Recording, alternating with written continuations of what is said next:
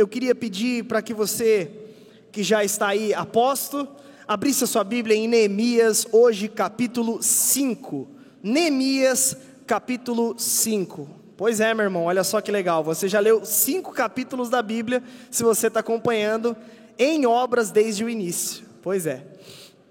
Então hoje, exposição de Neemias, capítulo 5 e um assunto extremamente importante para a igreja, sobretudo para a igreja brasileira. Amém? Neemias capítulo 5. A minha versão ela é a NVT, ok? Neemias capítulo 5. Enquanto você acha aí, vou te dar uma introdução básica, uma contextualizada básica e onde nós estamos no livro de Neemias. Bom, nós estamos no tema chamado Em Obras, esse tema ele é todo em cima do livro de Neemias, então nós estamos expondo o livro de Neemias, trazendo sempre aplicações para a igreja e tem sido poderoso demais. Quantos aqui estão acompanhando o tema em obras aqui na Ondadura desde o começo? Em grupos pequenos também? Glória a Deus, tem sido uma bênção. A gente tem estudado em grupos pequenos, assistido estudo bíblico segunda-feira, vem no culto e recebe um pouco mais da palavra de Deus, da exposição da palavra, enfim, tem sido uma bênção. E hoje nós chegamos em Neemias capítulo 5. Na semana passada, em Neemias capítulo 4, nós vimos que de fato havia muita oposição na obra. Neemias, ele é num contexto de reconstrução, e eles estão reconstruindo o muro, então começa uma oposição de uma série de povos em volta. Nós vimos na semana passada que Sambalate, Tobias, os árabes, os asdoditas, eles vêm de todos os lados e a pressão é de todos os lados, e nós aprendemos que as armas contra a oposição, elas são dependência e trabalho.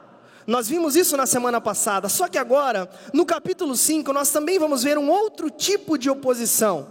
Só que essa oposição, além de toda a oposição que estava acontecendo do lado de fora dos muros, agora o lado de dentro começa a desmoronar, e não da estrutura, mas o próprio povo.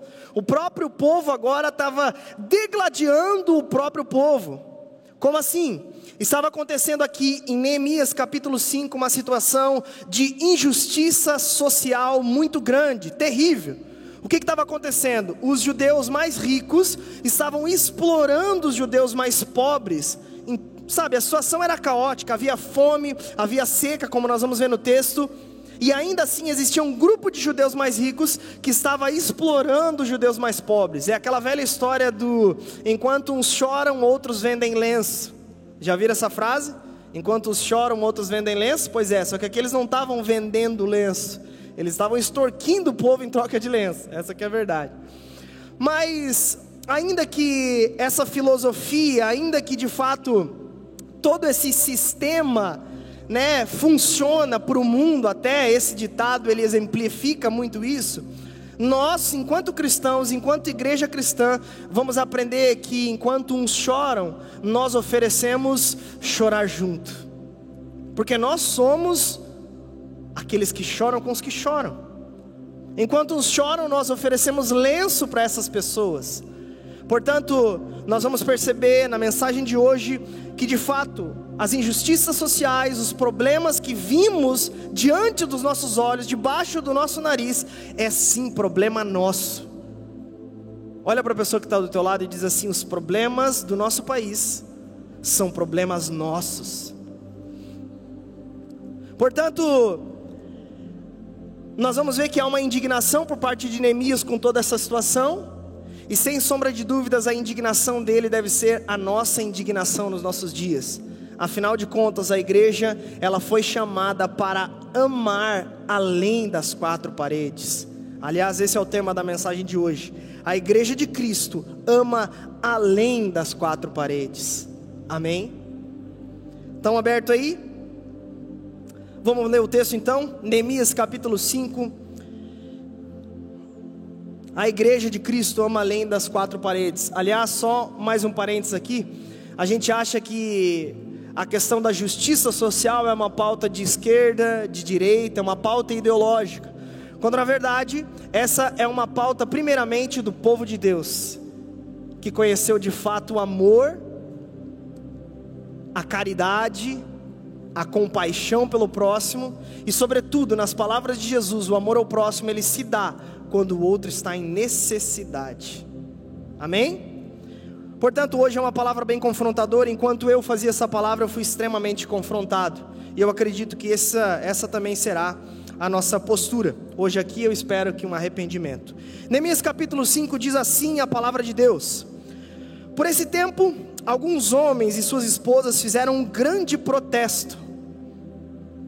Qualquer semelhança, né, com o nosso tempo não é coincidência. Fizeram um grande protesto contra os seus irmãos judeus. Alguns deles diziam: Nossas famílias são grandes, precisamos de mais alimentos para sobreviver. Outros diziam: Hipotecamos nossos campos, nossas videiras e nossas casas para conseguir comida durante esse período de escassez. Ainda outros diziam: Tomamos dinheiro emprestado para pagar os impostos do rei sobre nossos campos e vinhedos. Somos da mesma família que os ricos e nossos filhos são iguais aos filhos deles. Contudo, somos obrigados a vender nossos filhos como escravos, só para termos dinheiro suficiente para viver. Já vendemos algumas de nossas filhas e não há nada que possamos fazer, pois nossos campos e vinhedos agora pertencem a outros. Quando vi essas reclamações, fiquei muito indignado.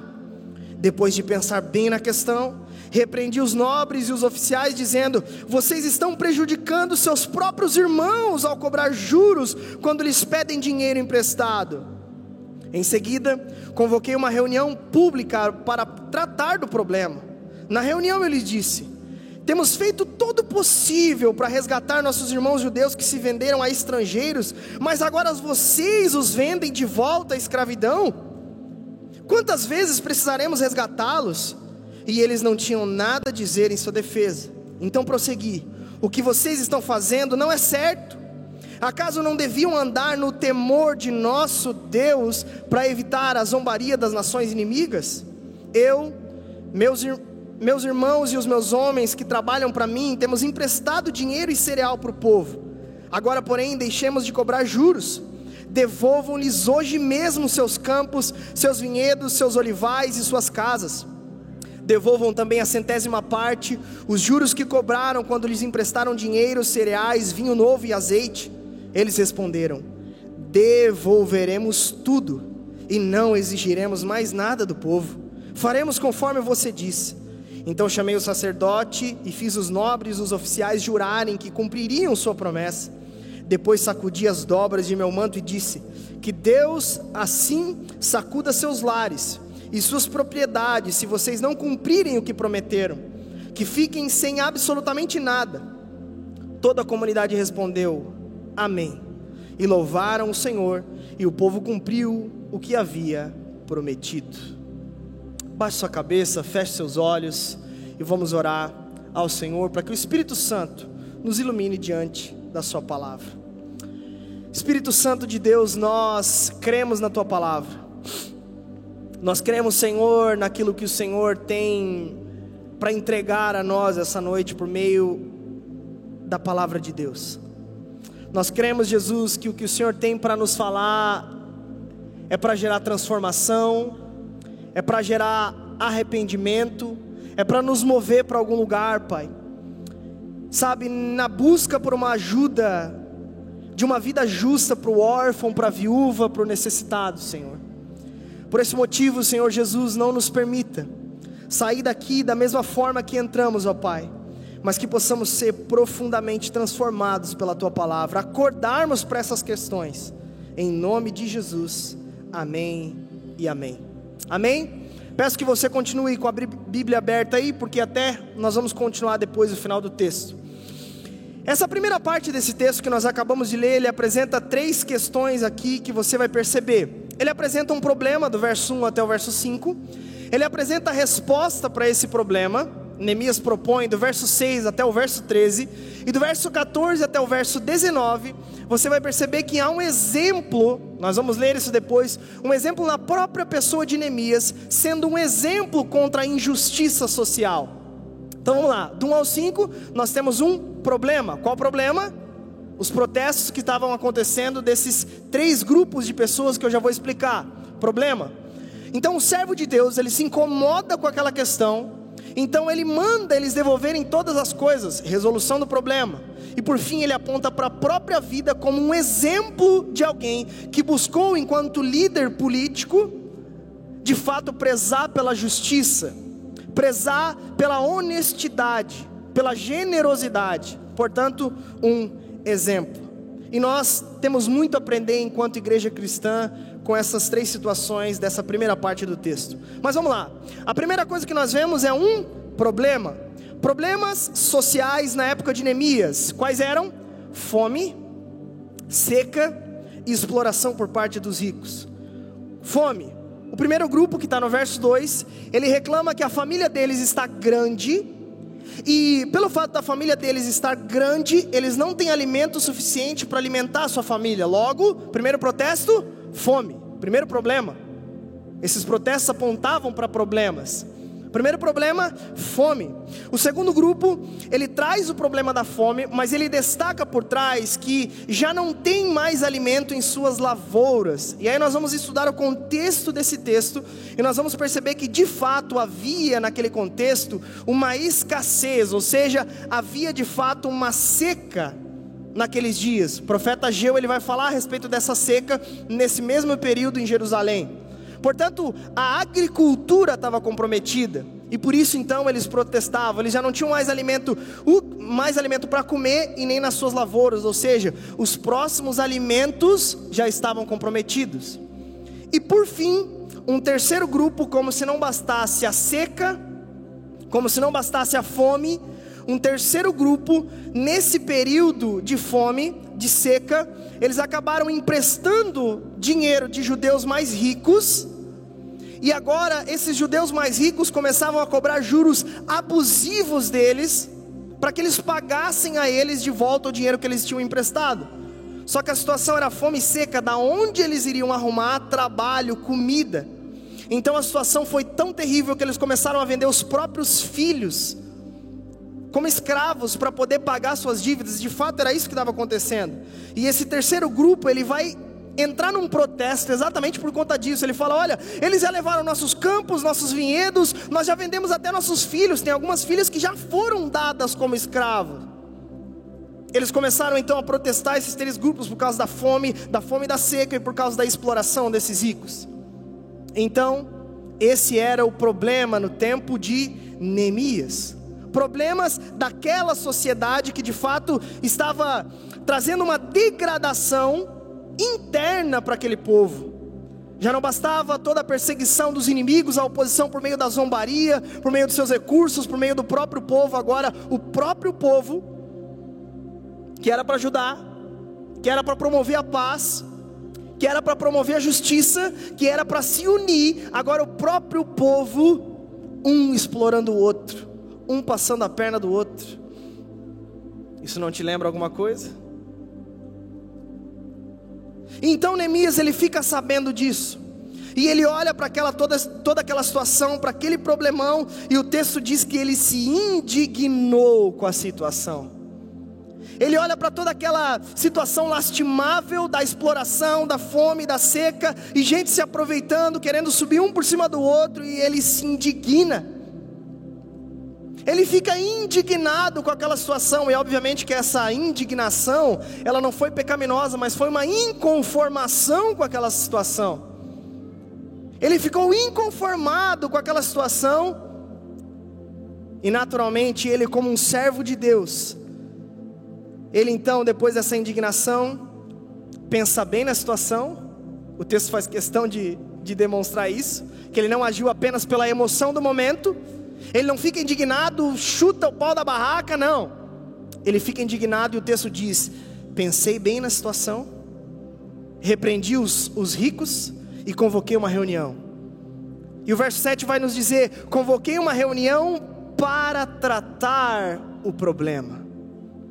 Portanto, na época de Neemias havia de fato um problema, mas a solução ela nasce na indignação de Neemias, na inconformação com a situação, e agora ele convoca uma reunião, e nessa reunião ele chama o povo ao arrependimento.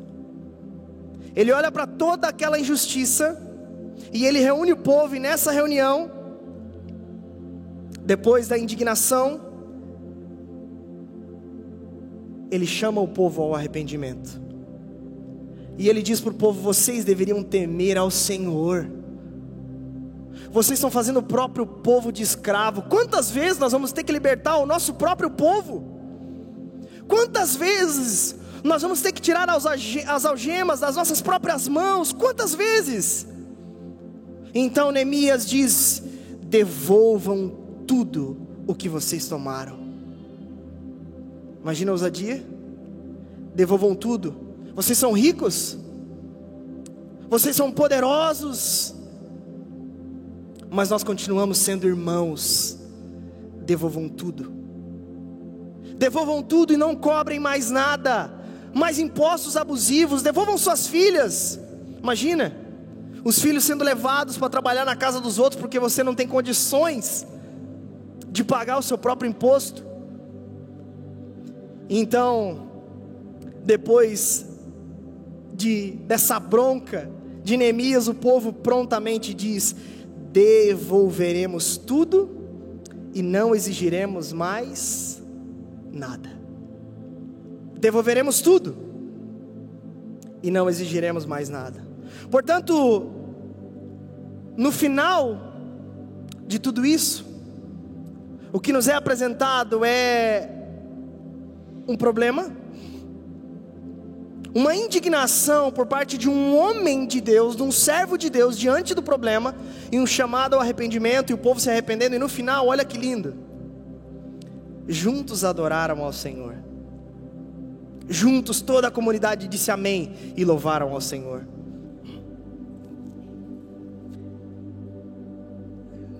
Portanto, um servo de Deus, atento à necessidade do seu tempo, do seu povo, agiu e fez a diferença.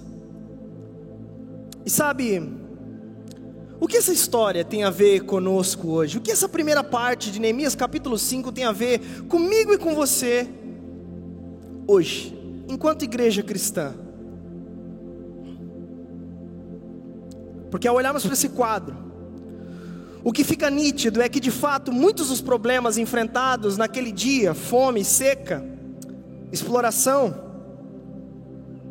são os mesmos problemas que assolam milhões e milhões de pessoas ainda hoje, nos nossos dias. O que tem de semelhança entre aquele tempo e esse? Quase tudo. A diferença é a proporção que é bem maior. Sabe, é fato que de fato esses problemas se repetem, embora tenham novas roupagens, embora tenham novas caras,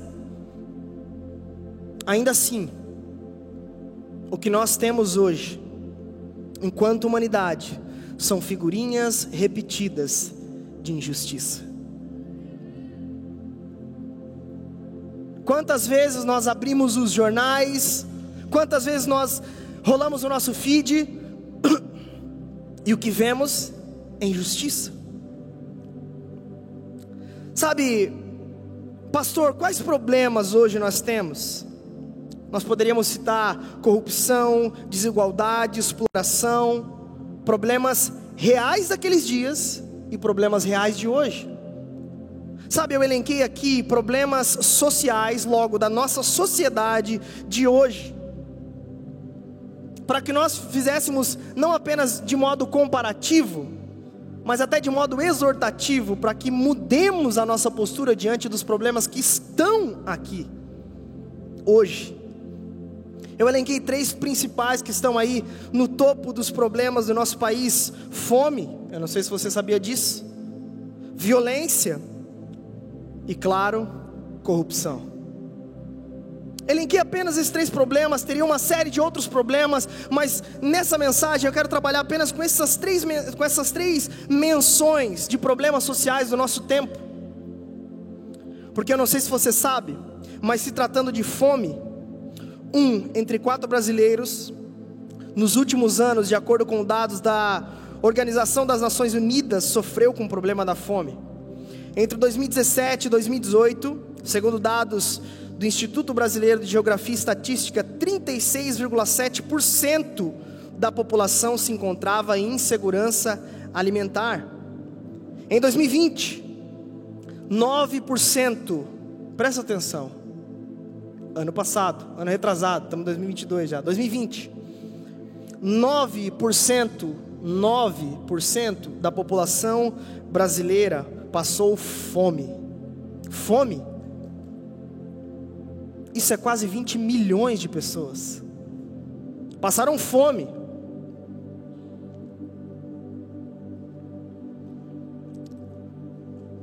Não precisamos ir muito longe. Joinville.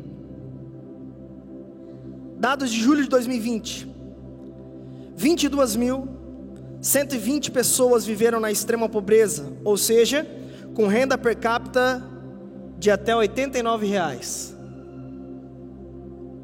89 reais que às vezes nós gastamos num Mac final de semana. Joinville, nosso problema. Nosso problema.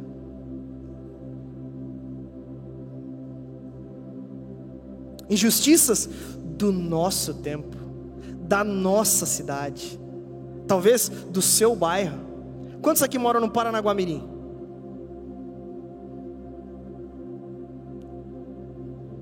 Anitta Garibaldi, alguém mora? Vocês sabiam que Anitta Garibaldi é o segundo bairro mais pobre de Joinville?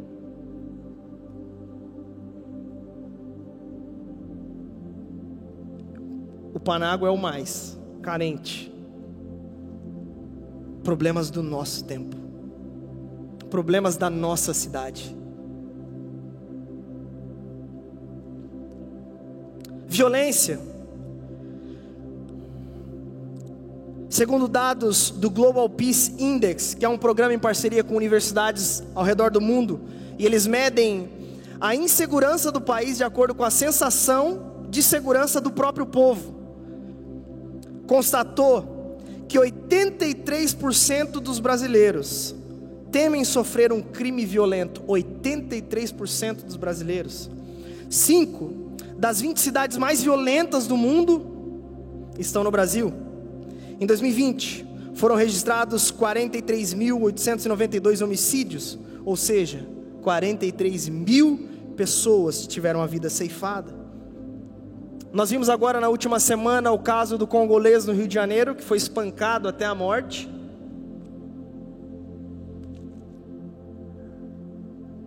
Nós vimos aqui na nossa cidade essa semana, uma jovem que teve a casa invadida, quando souberam dessa história?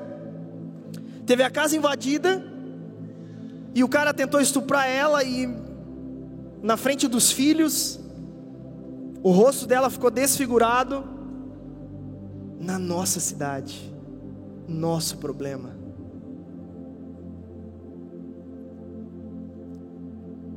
Se tratando de corrupção, e aqui é revoltante,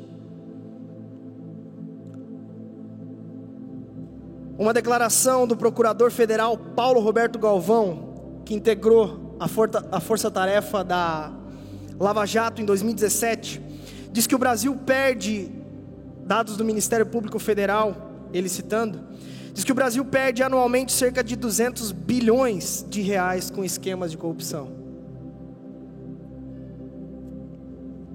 Só no esquema da Odebrecht, que é um dos mais famosos, né, que todo mundo sabe, foi aproximadamente 10 bilhões de reais desviado. O dinheiro, fizeram uma matéria do que poderia ser feito com esse dinheiro. Poderia ter feito 5 mil e 400 creches para atender 867 mil crianças. Daria para comprar 83.944 ambulâncias ou 55 mil ônibus escolares. Daria para construir postos de saúde, 5.150 postos de saúde. Não precise ir muito longe. Uma matéria do Gazeta do Povo apontou dados da Polícia Federal, dizendo que já foram 77 operações da Polícia Federal só nesse período do Covid-19 e já foi desviado dos recursos que eram para ser usados, destinados a oxigênio, equipamento, respirador, já foi desviado mais de 2 bilhões de reais. Dinheiro esse que era para estar tá sendo investido na área da saúde, mas o dinheiro foi, foi desviado. Portanto, todos esses dados que eu peguei intencionalmente foram acima de 2017 para cá, 2018 na verdade para cá. Problemas do nosso tempo, problemas do nosso país, problemas da nossa cidade, fome, violência e corrupção. E por mais que seja chato, maçante ficar ouvindo todos esses dados, números, ainda assim, esse é um problema atual, os mesmos problemas com caras novas, mas a raiz é a mesma: o egoísmo humano e a falta de amor ao próximo. E quando se tem e quando não se tem mais amor ao próximo e o coração é nutrido por egoísmo, existe então faces da mesma moeda, chamada injustiça. Injustiça. Sabe, a pergunta que fica diante de tudo isso é: num país onde a maioria é cristã, num país majoritariamente cristão, qual vai ser a resposta da igreja cristã? Se os dados mostram, de fato, o crescimento de evangélicos, cristãos evangélicos no nosso país, tem alguma coisa errada. É fato que a maldade aumentaria de tempos em tempos, mas também é fato que muitas vezes nós nos calamos diante das injustiças do nosso tempo. É fato que a maldade se multiplicaria nos últimos tempos, é fato, mas também é fato que nós nos ausentamos muitas vezes das nossas responsabilidades enquanto igreja de Cristo no nosso tempo, nos nossos problemas. Portanto, a mensagem de hoje, ela é um chamado, um clamor ao arrependimento. Qual foi a atitude de Neemias com os problemas do seu tempo? Indignação e chamado ao arrependimento. A pergunta que fica para nós então é: qual será a nossa postura? Qual será a solução que nós vamos propor para esse tempo? E eu diria que a exemplo de Neemias, a solução para o problema de hoje é indignação com a situação uma inconformação com esses dados, com esses números. Nós devemos olhar para esses números hoje e sabe se revoltar, não se revoltar no sentido ruim, mas se revoltar com a injustiça, no mínimo se entristecer com tudo que tem acontecido no nosso tempo. O, o cristão ele precisa ser inconformado com a injustiça que o rodeia, ele precisa ser inconformado. E um chamado ao arrependimento. E talvez esse chamado ao arrependimento, talvez não seja para os outros se arrependerem disso, como no caso de Neemias. Neemias foi e convocou o povo ao arrependimento, devolvam tudo, mas talvez seja para nós mesmos esse, esse arrependimento. Talvez o olhar seja para nós mesmos diante dos problemas desse tempo, nós olharmos para tudo isso, se indignar e olharmos para nós mesmos e falar: peraí, alguma coisa está errado. Nós precisamos nos mover para algo.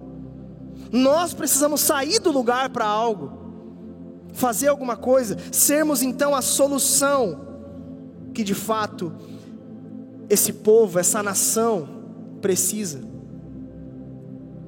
Sermos essa igreja viva, que trabalha pelo bem do povo, da própria nação. É claro que não é só isso, amém? Evangelho só não é, não é só justiça social, amém? Todo mundo já está careca de saber isso. Mas como é necessário um arrependimento nesse sentido, porque de fato, talvez nós passamos diante dos nossos olhos, passam diante dos nossos olhos problemas e problemas e a gente não faz absolutamente nada para mudar isso e às vezes até contribuímos com o problema. Uma vez eu fui fazer uma matéria num orfanato, E nessa matéria eu perguntei para o responsável por orfanato, um, um orfanato cristão, e eu falei assim: como é que tá aí as doações, tal? Ele falou: olha, tá muito boa. E aí ele começou a falar, falar, e ele olhou para mim: olha, nós somos um lar cristão, mas eu posso te dizer algo? Eu falei: pode. Mas se nós dependêssemos da doação dos cristãos, essas crianças já teriam morrido de fome há muito tempo. Um lar cristão. Que leva inclusive o nome um nome de Deus no nome do lar, curiosamente. E ele disse: se nós dependêssemos dos cristãos, essas crianças morreriam de fome as portas já teriam fechado. Sabe, eu não sei você, mas quando eu saí daquela matéria, o sentimento, eu lembro, foi vergonha, em primeiro lugar, porque ele sabia que eu era cristão, e indignação. Sabe, de fato, a indignação de Neemias, ela o levou para algum lugar.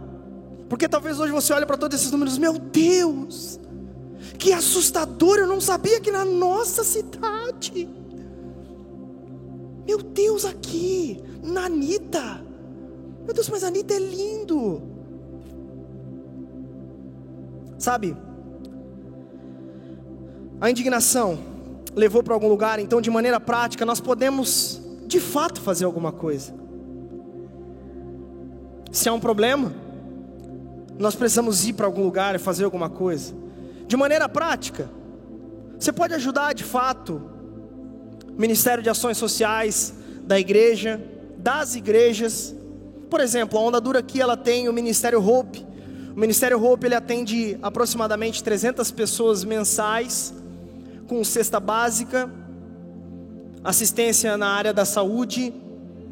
Ela pro, promove também é, diversas ações com RHs da cidade para contratação de novas pessoas. Essas pessoas são encaminhadas então para o mercado de trabalho. Então ajudamos com produtos de higiene, limpeza. Nós temos ações no presídio. Nós temos ações em hospitais. Até antes da pandemia estava podendo, depois que entrou a pandemia não pôde mais mas logo retoma, segundo a Julinha. Temos também ações para numa casa de menores infratores. Você pode ajudar nisso. Aliás, de maneira prática, todo culto tem um container do Hope, você pode deixar ali. E a Julinha, inclusive, me falou enquanto estava fazendo a pregação, fui atrás dessas informações para você, para nós.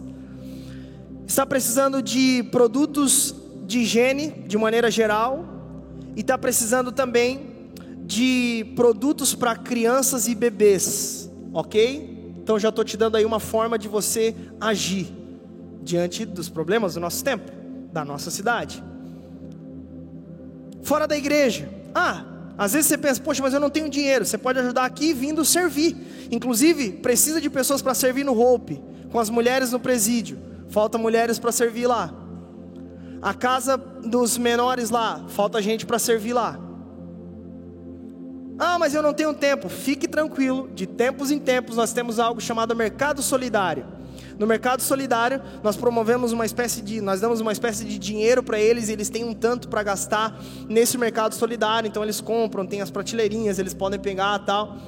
E sabe, a Julinha me falou algo muito interessante, eu fiquei, ó, oh, nem sabia que dava para servir nisso. Sabe onde você pode servir? Dando carona para essas pessoas que pegam ali os alimentos e tem que voltar para casa às vezes lá para o outro lado da cidade, na, ba na barra circular, as comprinhas aqui nas costas, senhorinha no sol, atravessando a cidade. Você pode servir nisso.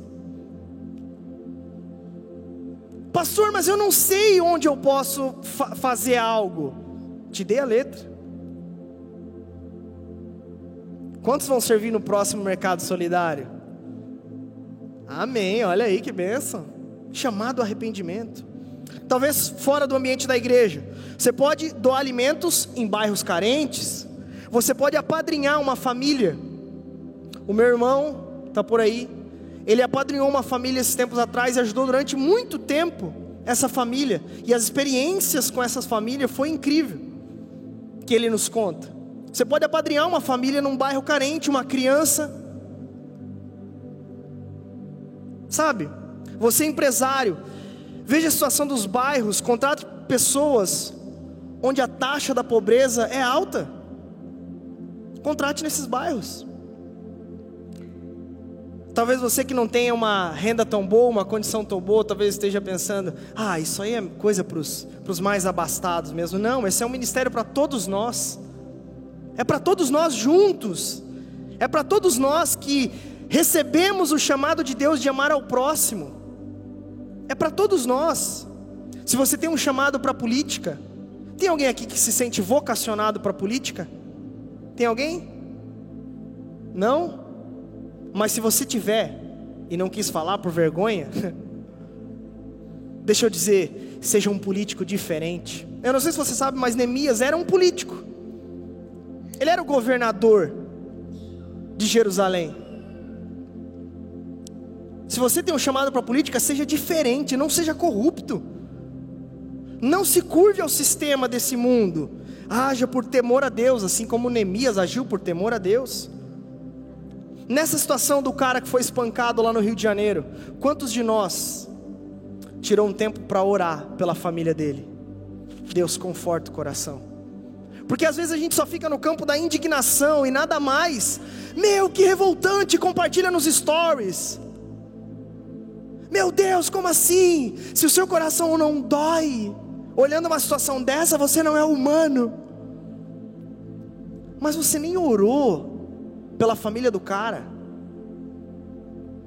E de fato é legal toda essa manifestação na rede social, mas muito mais é joelho no chão e boca no pó pela família, é atitude, é o estender a mão, é se colocar à disposição. Tem um problema, Senhor, eis-me aqui, vamos resolver o problema. Porque de fato esse tempo tem carregado uma coisa que é simplesmente gente que bota, bota a boca no trombone e fechou parou por ali. A cultura dos protestos, e só fica no protesto, protesto, protesto, manifestação, manifestação, e nada contra isso, amém? Mas não é só isso. Nós fomos chamados para fazer algo mais. Nós somos a igreja cristã. É tempo de arregaçarmos as mangas e pararmos de fazer vistas grossas para a situação que acontece debaixo do nosso nariz. Amém? Voltando à história de Neemias, ele viu o problema, ele promoveu a transformação e serviu de exemplo para todos nós, mas possivelmente o acato de toda aquela sociedade na entrega novamente dos seus bens e na promessa de que não fariam de novo, possivelmente é porque eles viram em Neemias um exemplo. É porque eles viram na pessoa dele alguém exemplar. Ele não simplesmente disse, parem de ser corruptos, e ele era corrupto. Ele não simplesmente disse, devolvam tudo, e ele pegava tudo das pessoas. Não, ele foi alguém extremamente exemplar na sua conduta em todo o tempo que liderou. Verso 14 em diante, falei a respeito do exemplo. Verso 14 em diante até o 19, olha só. Durante os 12 anos em que fui governador de Judá, do vigésimo ano, ano ao 32 ano do reinado do rei Artaxerxes, nem eu, nem meus oficiais cobramos o tributo de alimentação ao qual tínhamos direito. Ele tinha direito de cobrar um tributo pela alimentação, mas ele não cobrou. Ele não quis se tornar um fardo pesado para aquela comunidade, entendendo o tempo que eles estavam vivendo. Inclusive, essa mesma política foi adotada pelo apóstolo Paulo séculos depois na igreja de Corinto. Não, eu vou trabalhar para o meu próprio sustento, sustento a fim de que eu não seja um peso para vocês. Os governadores anteriores, Neemias vai dizer, no entanto, haviam colocado cargas pesadas sobre o povo, exigiam uma porção de alimento e de vinho, além de 40 peças de prata. Até mesmo os oficiais deles se aproveitavam do povo, mas por temor a Deus, por temor a Deus, não agir dessa maneira. Perceba a raiz do que está movendo Neemias: o temor a Deus. Não era o aplauso popular, não era mais votos para reeleição. O que movia ele a não explorar, a não cobrar mais aquilo até mesmo que ele tinha direito, por assim dizer, era o temor a Deus. Perceba, aqui nós estamos falando de, de uma solução teológica para um problema que é de origem social. Por temor a Deus, então, eu não vou explorar o povo. Por temor a Deus, eu não vou agir como os outros governadores. Continuando o texto. Dediquei-me ao trabalho no muro e não adquiri terras.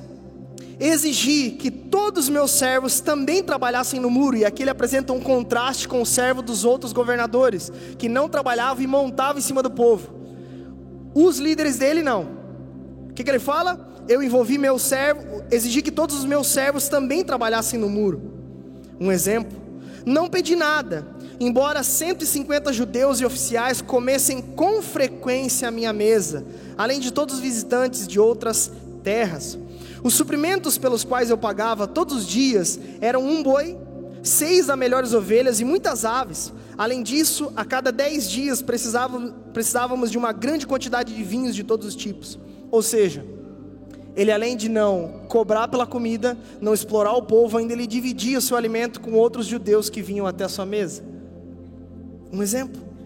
E no entanto, não cobrei tributo à alimentação a que o governador tinha direito, pois o trabalho que o povo realizava já representava uma carga pesada. Ele olha para a situação do seu povo, ele abre os olhos, ele não fica num palácio e lá de cima dando ordens daqui de lá, não. Ele se envolve com o problema da nação, ele se envolve com o problema do seu povo. E ele então percebe que o trabalho do povo já era pesado demais, ele não queria trazer mais peso enquanto líder. Por fim, ele termina dizendo: Lembra-te, ó meu Deus, de tudo que tenho feito por este povo e abençoa-me por isso. Neemias pedindo para Deus lembrar dele, não os homens, não nós aqui muito tempo depois, não. O pedido dele, a preocupação dele era em agradar ao Senhor por temor a Deus. Isso é que norteava a vida dele, o temor a Deus. Portanto, aqui nós vemos um homem, um líder, que antes de pedir ao povo que fizesse algo, ele era esse algo. Antes ele pedir para o povo mudar de atitude, ele já não tinha a mesma atitude. A solução, portanto, começou no exemplo de Neemias, que um agiu por temor a Deus agiu por temor a Deus. E dois, teve compaixão do povo. Ele sabia que a obra que o povo estava realizando já era pesada demais. Portanto, Neemias então age, e ele se move, porque ele teve compaixão do povo e temor a Deus. No tempo de Neemias, havia um problema, ele propôs a solução, pediu para que o povo devolvesse, mas antes ele foi o próprio exemplo de temor a Deus e compaixão do seu próprio povo. E quando nós olhamos para os nossos dias, para os nossos problemas, para as nossas realidades, não adianta nós colocarmos a boca no trombone, não adianta nós xingar, xingarmos muito no Twitter, não adianta ficar revoltado com é, político X, político Y, a situação da violência, da fome enquanto nós não formos um exemplo nisso. Sabe? Repito a pergunta do início: como pode o crescimento avassalador de igrejas evangélicas e o crescimento avassalador de problemas reais, crescentes na nossa nação? E pior, como pode políticos evangélicos que são corruptos. Como pode? Como pode? Portanto, a solução naqueles dias começou no exemplo de Neemias, porque ele agiu por temor a Deus e compaixão do povo. Qual é a solução para o nosso tempo? Devemos agir por temor a Deus, meus irmãos. e compaixão do nosso próprio povo. Olha para a pessoa que está do teu lado e diz assim: a solução do problema começa com o nosso exemplo. E tudo isso por temor a Deus e compaixão do próximo. E por que temor a Deus? Porque Deus odeia a injustiça. Deus odeia a injustiça. Salmos capítulo 5, verso 4 diz assim: Tu não és um Deus que tenha prazer na injustiça. Contigo o mal não pode habitar. Provérbios 22, 8: Quem semeia a injustiça, colhe a maldade, e o castigo de sua arrogância será completo. Provérbios 11, 1: O Senhor repudia a balança desonestas, mas os pesos exatos lhe dão prazer, justiça. Nesse assunto, 1 Tessalonicenses capítulo 4, verso 6, nesse assunto ninguém prejudique seu irmão, nem dele se aproveite. O Senhor castigará todas essas práticas. E por fim, Romanos capítulo 1, verso 18: Portanto, a ira de Deus é revelada dos céus contra toda impiedade e toda injustiça dos homens, que suprimem a verdade pela injustiça. Portanto, a igreja de Deus deve agir por temor a Deus, porque, sobretudo, Deus é justo. E nos chama para viver dessa mesma forma. Portanto, a injustiça com o povo de Deus não deve ter vez. A injustiça não deve ter vez. E segundo, devemos agir como um exemplo porque a compaixão é uma marca, sobretudo, de um verdadeiro cristão. Agostinho de Hipona, ele diz: onde não há caridade, ou seja, amor ao próximo, ajuda ao necessitado, onde não há caridade, não pode haver justiça, ou seja, onde não há amor ao próximo e ajuda ao necessitado, a injustiça é que reina. A injustiça que reina é natural, é uma coisa ou é outra. Portanto, onde não há caridade, não pode haver justiça. Agora, quem são os promotores da caridade senão a igreja de Cristo? Meu irmão, essa não é uma pauta da esquerda. Eles insistem que é, mas estão enganados. Essa é uma é, é um problema nosso. É nosso problema. E aí talvez quando você olha uma pregação desse tipo, ah, lá vai falar, ah, missão integral, justiça social, esquerdista. Não! Esse é um problema cristão, da igreja cristã. É mais fácil a gente terceirizar e não abraçar esses tipos de pautas, porque não é na nossa ideologia. Não, meu irmão. Se tem uma coisa que é esse problema, é nosso. Greg Forster, um teólogo americano, ele diz: a igreja não é igreja se ela não está em guerra com a injustiça do mundo. A igreja não é a igreja se ela não está em guerra com a injustiça do mundo. Nesse sentido, meu irmão, não tem muito o que enrolar. A gente pode dizer, é, mas veja bem, o tempo mudou. Não, mas peraí, calma. Mas veja bem, pastor, a injustiça de lá era, era um pouco diferente. Sabe, e nessa nós vamos postergando um problema, se ausentando das nossas responsabilidades. Enquanto isso, pessoas morrem sem primeiro ouvir o Evangelho, porque a bem da verdade é que nós bem sabemos que enquanto igreja, nós não simplesmente entregamos o alimento, né? Nós pregamos o Evangelho com isso, amém? Nós levamos o Evangelho a essas pessoas que nós ajudamos, que aliás é o maior alimento que alguém pode receber. Mas, sobretudo, que possamos acordar para essas realidades. Os tempos mudaram, mudaram sim, mas as injustiças continuam, os pobres continuam mendigando o pão, os corruptos continuam roubando a nação brasileira, e nós? Se tratando de exemplo, eu quero contar um exemplo histórico e já terminar. Existia um homem chamado Oscar Schindler. Quantos já assistiram um filme A Lista de Schindler? Esse filme, ele conta a história de um homem que ele começa o período da Segunda Guerra aliado ao Partido Nazista para poder ganhar dinheiro e de repente, no meio da guerra, ele abre os olhos para a questão das atrocidades que o Partido Nazista estava fazendo. Então, de repente, ele começa a mudar drasticamente. E ele fala: peraí, tá tudo errado isso. Então, ele começa uma série de, de ajudas para os judeus e assim por diante. A sua última ajuda, por assim dizer, ele já tinha perdido um monte de dinheiro abrindo empresas, contratando judeus para trabalhar, para ter um, um pouco mais de dignidade no trabalho.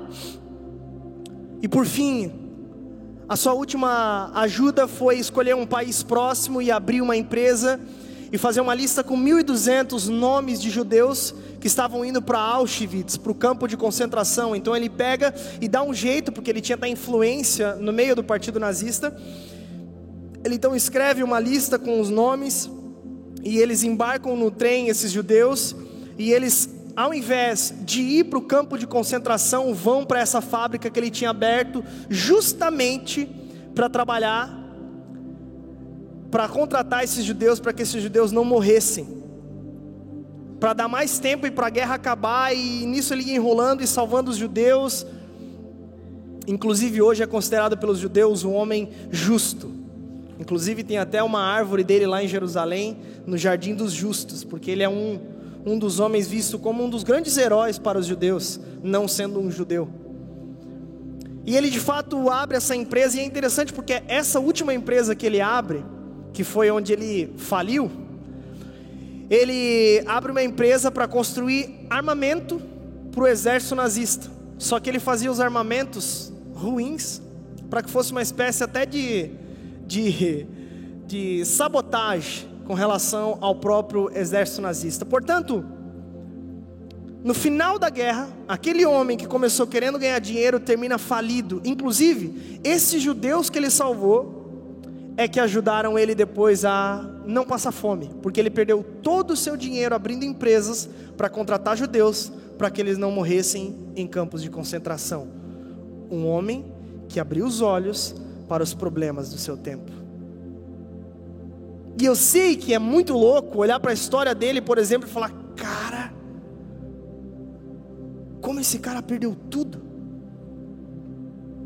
Ah, detalhe básico aqui ele era cristão. Um homem que abriu os olhos para os problemas do seu tempo e ajudou ao ponto de perder tudo, para que judeus não morressem nos campos de concentração como os outros milhares de morreram. Sabe? Talvez você olhe para a história dele e pense: "Uau, esse cara foi um grande cara. E de fato, ele foi um grande cara. Mas sabe qual é a nossa diferença? É que ele tomou atitude. Ele agiu diante de um problema do seu tempo. E por fim, eu termino dizendo que nós devemos acordar para essas questões, porque, sobretudo, nós temos Jesus Cristo, o maior exemplo de ajuda e de amor ao necessitado. Obviamente, além de todos os aspectos divinos, salvíficos, obviamente, amém? Além de tudo isso, Cristo, sem sombra de dúvidas, o Cristo humano, foi um exemplo de entrega pelo necessitado.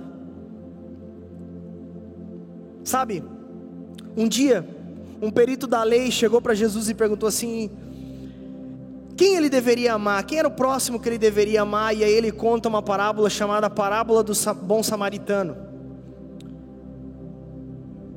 Ele diz que um homem estava descendo a rua, veio alguns assaltantes, assaltaram ele, tiraram suas roupas, machucaram ele todo, deixaram ele todo lanhado na beira da, da rua, e passava um monte de gente por aquele homem todo ensanguentado, e ninguém fazia nada. Até que de repente vinha descendo da rua um bom samaritano. Então esse samaritano olhou para aquela situação limpou as suas feridas, passou óleo em suas feridas, enfaixou as suas feridas, levou ele para uma hospedaria, pagou as despesas, cuidou desse homem. E aí Jesus olhou para o mestre da lei, para o perito da lei e falou assim: Vai e faça o mesmo. Em outras palavras, nós somos chamados a amar o próximo, não é? Jesus respondendo que era o amor ao próximo, o próximo era o necessitado à sua volta. Para Jesus, o amor ao próximo era amor ao próximo necessitado perto de você. Portanto, quando se fala em amor ao próximo, Jesus aponta para aquele que está em necessidade. Cristo é o maior exemplo de amor com o necessitado. E eu concluo dizendo: o verdadeiro cristão é alguém que não se conforma com a injustiça. O verdadeiro cristão é resposta contra a injustiça. O verdadeiro cristão tem o próprio Filho de Deus como um exemplo. Coloque-se de pé no seu lugar.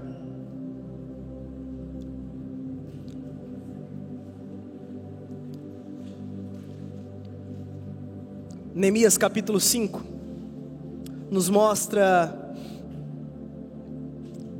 a injustiça, o problema, do verso 1 ao verso 5. Do verso 6 ao verso 13, a solução do problema. E do verso 14 até o verso 19, um apontamento para o próprio testemunho dele de exemplo contra a injustiça. Quantos aqui acreditam que temos problemas na nossa nação relacionados à violência, fome? Levante sua mão. Diante disso, o texto que nós vimos, o texto que nós estudamos, e sem sombra de dúvidas é, obviamente, um exemplo para nós, palavra de Deus para nós. Qual vai ser a nossa solução? Será que vai começar com o nosso exemplo? Será que vai começar comigo e com você? Eu quero orar por nós. Eu, sem sombra de dúvidas, sou alguém que preciso me arrepender disso também. De abrir mais os olhos de maneira verdadeira para situações desse tempo. Sem sombra de dúvidas, eu sou o primeiro a me arrepender disso. E já fui extremamente machucado por essa palavra enquanto eu fazia. Mas vamos orar por nós. Eu queria que você, com a pessoa que estivesse do seu lado aí, vocês dois orassem um pelo outro, nesse sentido. E aliás, fale um para o outro se você de fato tem errado nisso. Pergunte: se tem falhado nisso? De que forma você tem sido uma solução para os problemas desse tempo? Conversei rapidamente. Você tem ajudado os pobres, o órfão, a viúva, os necessitados?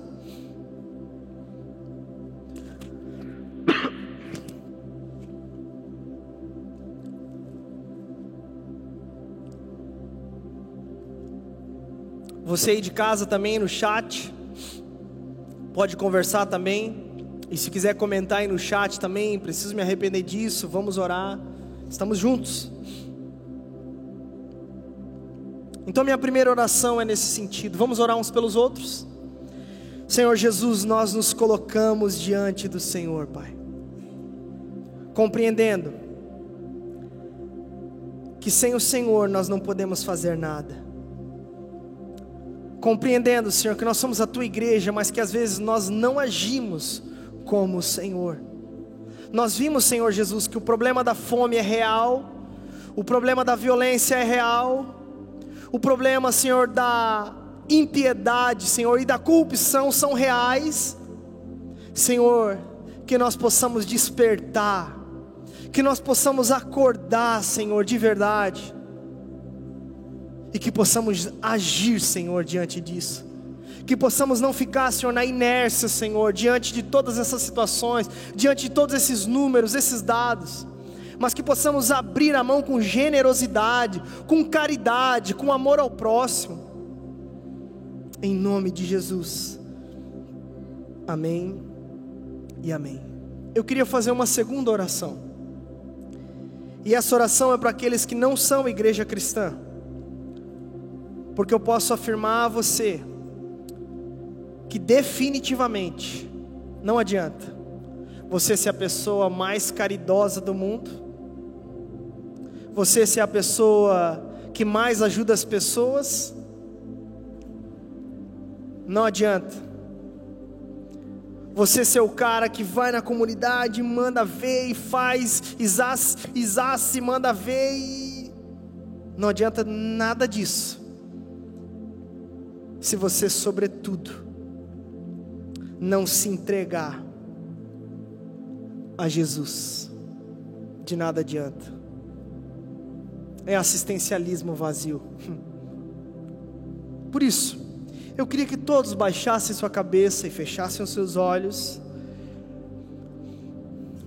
E eu queria pedir a você que, enquanto eu pregava, você que sente que é o momento de entregar-se ao Senhor, de se render a Jesus, de mudar de atitude. Você que não quer mais viver para si mesmo, mas quer entregar sua vida a Jesus essa noite.